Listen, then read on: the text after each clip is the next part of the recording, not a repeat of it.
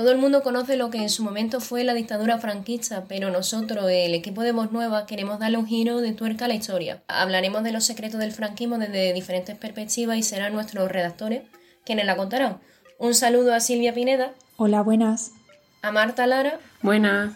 A Jaime Sánchez. Hola, muy buenas, ¿qué tal? Y a mí, Ana Pazo. Bueno, empecemos con algo suave para romper el hielo. Silvia, ¿cómo ha afectado esta dictadura al mundo artístico español? Cuéntanos qué has encontrado.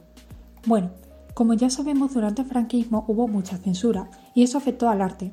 Antes de la guerra civil primaba el realismo social, pero con la llegada de Franco al poder, los artistas no podían expresar la realidad sin evitar ir a la cárcel.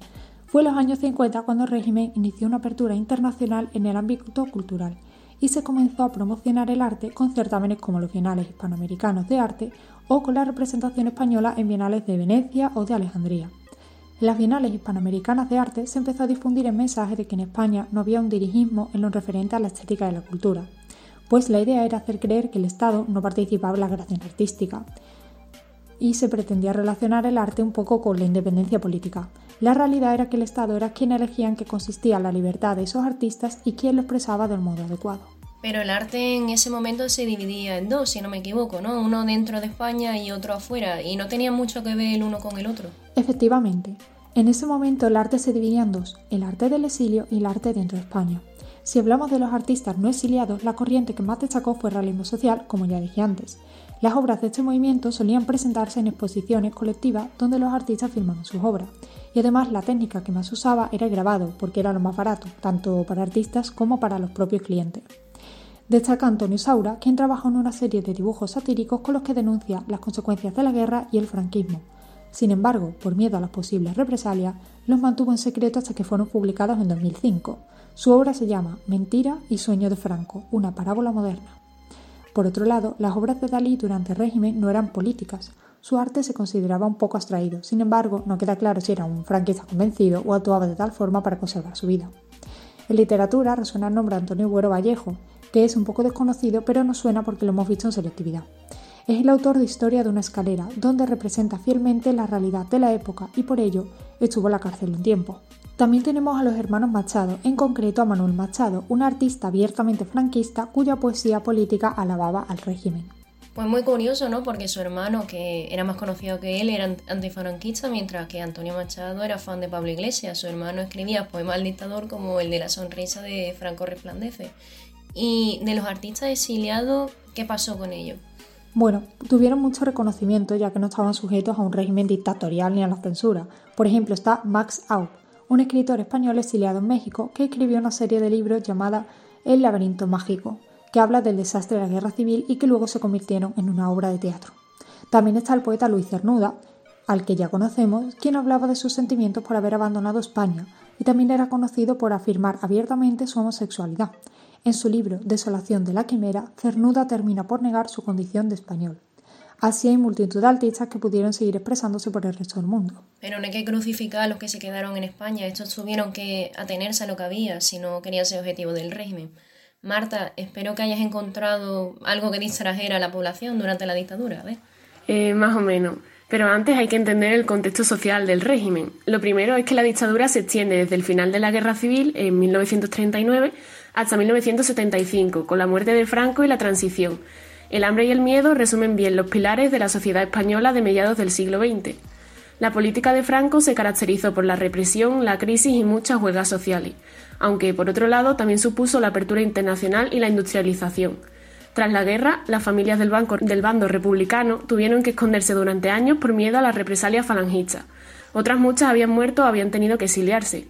Los años de posguerra fueron muy duros. La mortalidad infantil creció a unos niveles inimaginables. La situación era tal que la tasa de suicidios aumentó. Algunas otras consecuencias de esta miseria generalizada fueron el aumento de la prostitución, la mendicidad o la delincuencia callejera. Bueno, hay que mirar el lado positivo de las cosas, ¿no? El generalísimo hizo bastante espantano. Bueno, espera, no, me he equivocado.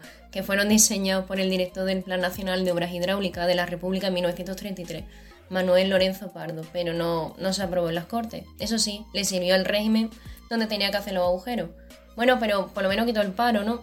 Bueno, no, espérate, tampoco. La mujer no estaba dentro de la, de la población activa, ni tampoco se tenía en cuenta la emigración de los trabajadores, así que tampoco sirve. Mira, me rindo. Continúa, Marta, me rindo, me rindo, la verdad. Pues mira, eh, la censura fue una de las protagonistas de la dictadura, eso sí, afectó desde las publicaciones en prensa hasta la forma de vestir o los comportamientos de la gente.